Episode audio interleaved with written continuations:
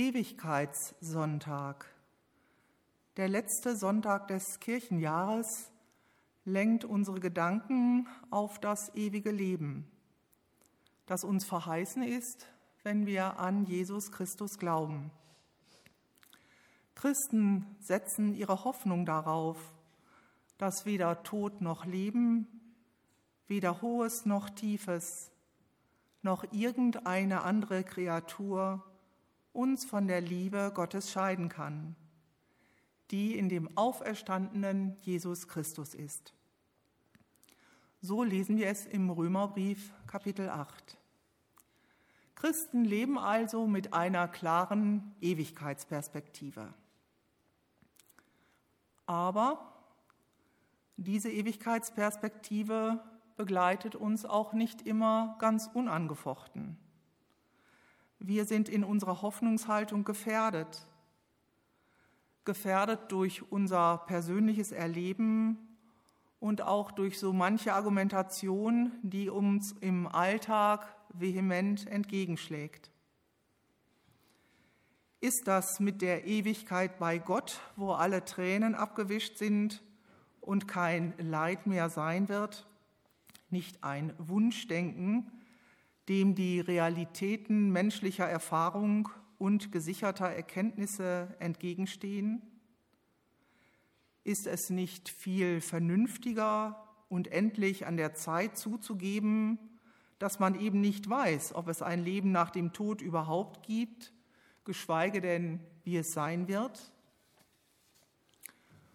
Und wo ist die christliche Ewigkeitsperspektive denn überhaupt im Leben, im Diesseits bedeutsam? Sollten wir nicht damit nur auf einen unsicheren Sankt Nimmerleinstag vertröstet werden und irgendwie bleibt im Alltag alles, wie es ist? Diese Fragen drängen sich, so empfinde ich es jedenfalls, im Umfeld des sogenannten Toten Sonntag nur allzu gern in unser Bewusstsein. Was kann man dieser vermeintlich vernünftigen und überlegenen Kritik an der christlichen Ewigkeitsperspektive denn entgegenhalten? Dazu hören wir gleich Gedanken aus einem evangelischen Glaubenskurs von Dr. Thomas Gerlach aus Kassel. Es gehört zur Natur des Menschen, dass er wissen und verstehen will, was um ihn herum und mit ihm geschieht. Wir haben offenbar einen tief verwurzelten Erkenntnisdrang in uns, eine durchaus lebensnotwendige Neugier. Nur wer seine Umwelt erkennt, kann sein Verhalten den Gegebenheiten anpassen. Nur wer die Rahmenbedingungen seines Daseins kennt und versteht, kann angemessen handeln, kann zum Beispiel Gefahren ausweichen, seine Chancen wahrnehmen und erfolgversprechende Strategien verfolgen. So ist es nur allzu natürlich, dass derjenige, der leben und überleben will, nach möglichst umfassendem Wissen strebt. Am liebsten würden wir die Grundlagen unseres Daseins, die Basics, unser Woher und Wohin, so lesen, wie wir es mit einem aufgeschlagenen Buch tun wie man einem Schriftdokument mit wenigen Blicken alle nötigen Informationen entnimmt, so würden wir gern die Welt erkennen und durchforschen, bis wir verstanden haben, was sie im Innersten zusammenhält. Denn Wissen ist Macht. Nur wie viel von dieser Macht haben wir wirklich? Wie umfassend und wie zuverlässig ist menschliches Erkennen? Wer von seinem Verstand einen selbstkritischen Gebrauch macht, wird ehrlicherweise zugeben müssen, dass die Reichweite des eigenen Verstandes wie des menschlichen Verstandes im Allgemeinen doch recht begrenzt ist. Unsere Welt liegt eben nicht lesbar vor uns wie ein aufgeschlagenes Buch. Wir sehen immer nur Ausschnitte eines weiten Feldes, was wir gerne vollständig überblicken würden. Das gilt auch für die verschiedenen Wissenschaftszweige. Wir kennen immer nur einen Teil der Faktoren, die unser Leben bestimmen. Paulus formuliert das in seinem ersten Korintherbrief Kapitel 13, Vers 12, bekanntermaßen so. Wir sehen jetzt durch einen Spiegel in einem dunklen Bild. Jetzt erkenne ich stückweise. Zudem ist das Bild, was wir von uns selbst und von unserer Welt haben, im ständigen Wandel begriffen. Vieles, was wir heute zu wissen meinen, wissen wir nicht mit letzter Sicherheit. Irren ist menschlich. Außerdem bleiben entscheidende Fragen noch immer offen. Woher kommen wir und wozu sind wir da? Wie viel Lebenszeit bleibt uns? Und was sollen wir mit ihr anfangen? Worauf kommt es im Leben an? Was zeichnet ein gelingendes Leben aus? Und was bedeutet der Tod für uns? Das alles sind Fragen, die uns kein Lexikon, kein Wikipedia und keine KI zuverlässig beantwortet. Unser Erkennen, auch das Wissenschaftliche, hat zahlreiche Lücken, die weder der Blick ins Mikroskop noch der Blick ins Teleskop schließen kann. Und darum gleicht unser Dasein eher einem geheimnisvollen, nur teilweise lesbaren Dokument. Solche lückenhaften Schriftstücke kennen wir zum Beispiel aus Abenteuerromanen.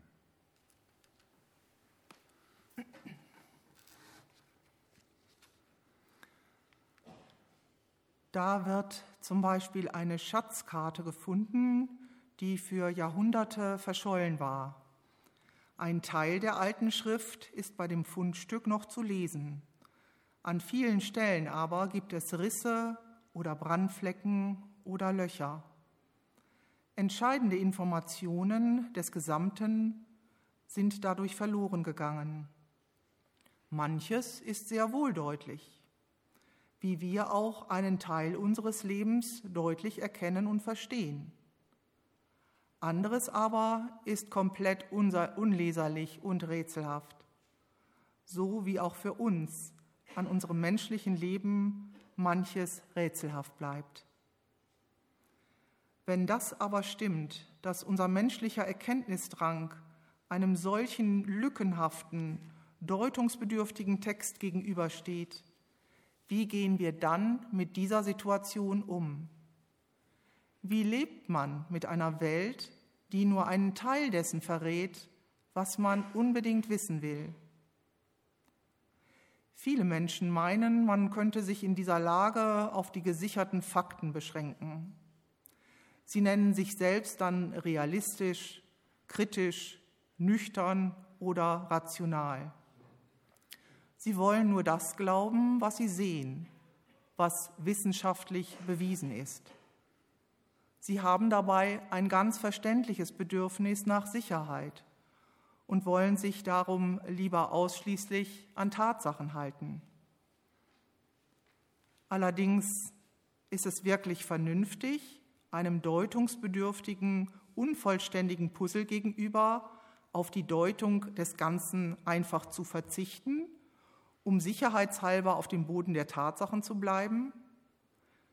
Ist uns ein Verzicht auf Deutung dieser Bruchstücke überhaupt möglich, wenn es sich bei diesem Puzzle um das ureigene Leben handelt? Vielleicht ist es aufschlussreich, wenn man einmal die Voraussetzungen der vermeintlich rein vernünftigen, wissenschaftsbasierten Position etwas kritischer betrachtet. Denn damit wird dann schnell bewusst, dass jeder Mensch letztlich nur die ihm im Moment zugänglichen Bruchstücke interpretiert. Sogar die Entscheidung, nichts zu glauben, was nicht wissenschaftlich bewiesen ist, ist bereits eine Glaubensentscheidung. Niemand kann leben, ohne eine solche Glaubensentscheidung zu vollziehen. Denn das Leben selbst hindert uns daran, dem Lückentext unseres Daseins gegenüber mit den Schultern zu zucken. Das Leben, das wir alle Sekunde für Sekunde leben, verlangt nämlich unablässig Entscheidungen von uns.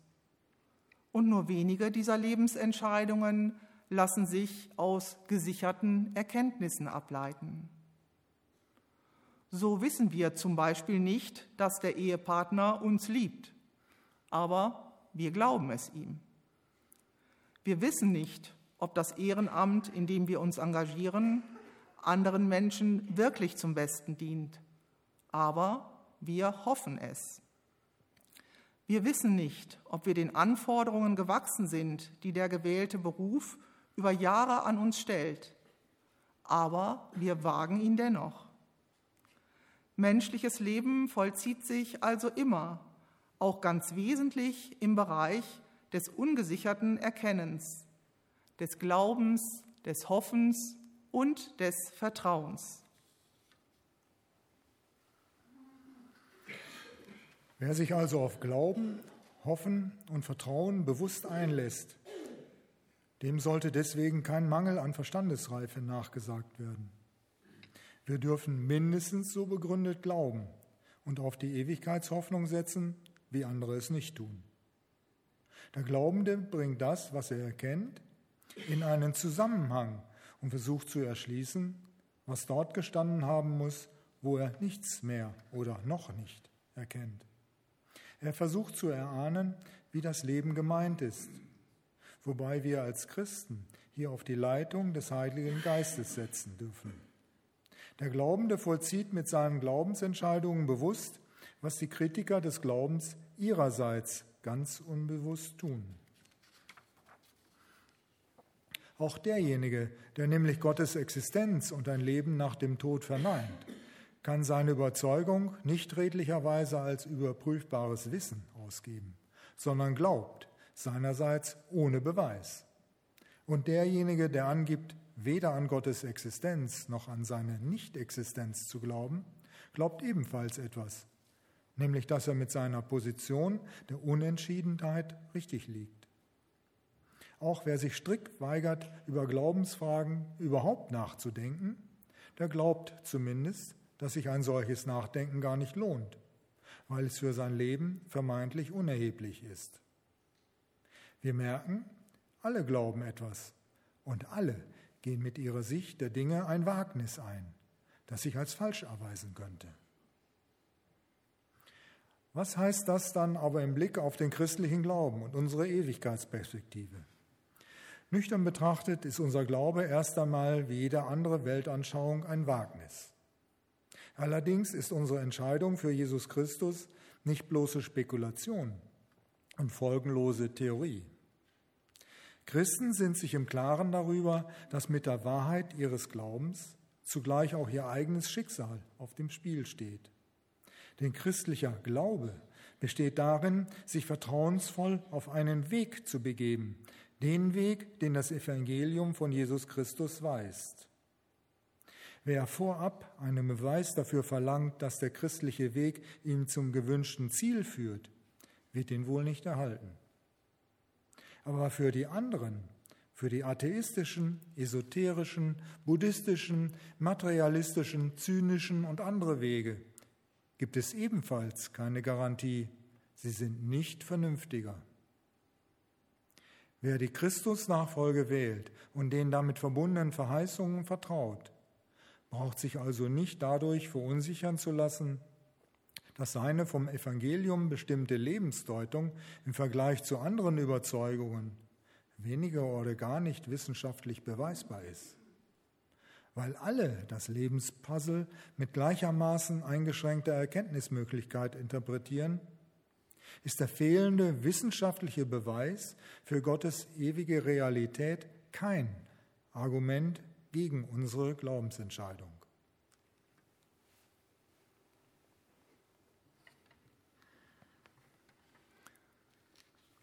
Und wie sieht es dann mit dem weiteren Einwand aus, dass sich Christen mit dem Auferstehungsevangelium lediglich auf eine unbewiesene Ewigkeitshoffnung vertrösten lassen, die im Hier und Jetzt nutz- und folgenlos ist? Dazu hat der evangelische Theologe Hans-Joachim Eckstein etwas, wie ich finde, sehr Treffendes formuliert. Die Hoffnung liebt es über alles, auf ihrem Heimweg in die Zukunft in unserer Gegenwart Quartier zu nehmen. Ich lese das nochmal, da muss man einen Moment drüber nachdenken. Die Hoffnung liebt es über alles, auf ihrem Heimweg in die Zukunft in unserer Gegenwart Quartier zu nehmen. Christlicher Glaube besteht eben nicht darin, die eigene Lebensperspektive durch Wunschträume zu versüßen. Christen haben vielmehr das Vorrecht, bereits ihre Lebensgegenwart von dem her zu verstehen und zu gestalten, was sich zukünftig als real und gültig erweisen wird. Um noch einmal Hans-Joachim Eckstein zu zitieren. Bei der christlichen Hoffnung geht es nicht etwa um ein Vertrösten auf das Jenseits, sondern um ein Getrostsein im Diesseits. Ewigkeitshoffnung ist Vorfreude, die das Jetzt erhält und entscheidend verändert. Nicht derjenige kostet seine Gegenwart in der nötigen Gelassenheit und Leichtigkeit aus, der gar keine Zukunft hat, sondern derjenige, dem vor lauter Zukunft schon die Gegenwart von Freude überläuft. Indem wir auf dem Weg des Glaubens Vertrauensschritte in Richtung auf das Verheißene wagen, dürfen wir, wenn auch vielleicht nur tastend, Erfahrungen der Vorfreude sammeln. Und aus diesen Erfahrungen darf mit der Zeit die Gewissheit heranwachsen, von Gott geführt zu sein, und zwar zu einem überaus guten und lohnenden Ziel. Solche persönliche Gewissheit ist angesichts des unvermeidlich verbleibenden Lebenspuzzles redlicherweise kein Wissen. Sie ist nicht für uns Menschen objektivierbar. Sie ist nicht beweiskräftig für den, der diese Erfahrung nicht teilt. Aber Wahrheitsbeweise können wir ja nach den begrenzten Möglichkeiten menschlicher Wissenschaftserkenntnis in diesem Bereich ohnehin nicht erwarten, wie wir eben festgestellt haben. So gilt es, das Wagnis des Glaubens einzugehen, um dann eine ganz erstaunliche Erfahrung zu machen. Jeder Mensch, der den Weg des Glaubens betritt, lernt es erst unterwegs, ihn mit Blick auf Jesus Christus auch zu gehen. Mancher lässt die Zweifel dabei vielleicht nie ganz hinter sich, aber er wird seine Zweifel durch Gottes Ermutigung im Prozess des Gehens immer wieder einfach unter sich fallen lassen können. Das sind dann die Schlüsselmomente, wo wir die Aussage aus dem Hebräerbrief 11, Vers 1 persönlich bestätigt erfahren dürfen. Es ist der Glaube eine feste Zuversicht auf das, was man hofft und ein Nichtzweifeln an dem, was man nicht sieht. Amen.